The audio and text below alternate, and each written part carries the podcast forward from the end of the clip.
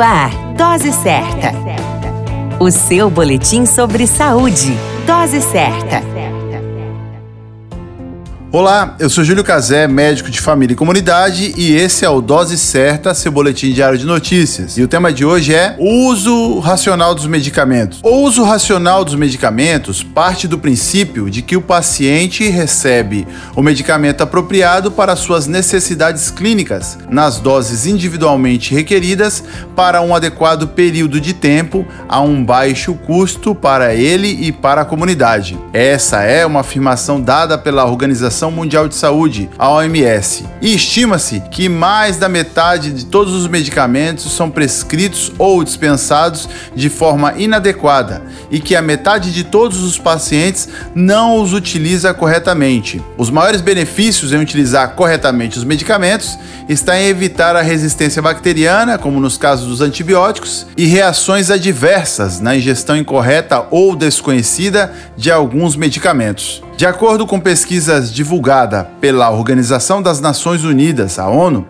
a estimativa é que as doenças resistentes a medicamentos possam ser responsáveis pela morte de 10 milhões de pessoas por ano até 2050. Com relação à análise médica, pessoas que tomam mais de quatro medicamentos diários, ao apresentarem alguma reação, é quase improvável descobrir a origem do causador. Atualmente, existe no mundo uma tendência à prevenção do mau uso dos medicamentos. As vertentes da prevenção quaternária, já utilizada no cenário médico, leva como lema o oriundo do latim primum nocere, que significa não causar dano ou não causar mal algum. A grande dica é: diante de necessidade de uso de alguma medicação, procure orientação médica e farmacêutica que são os devidos prescritores e conhecedores dos medicamentos. Vale a máxima: a sua saúde é o seu bem mais precioso.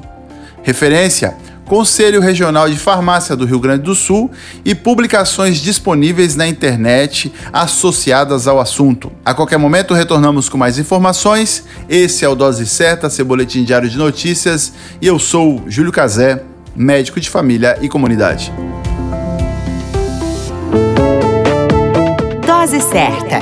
O seu boletim sobre saúde. Dose Certa.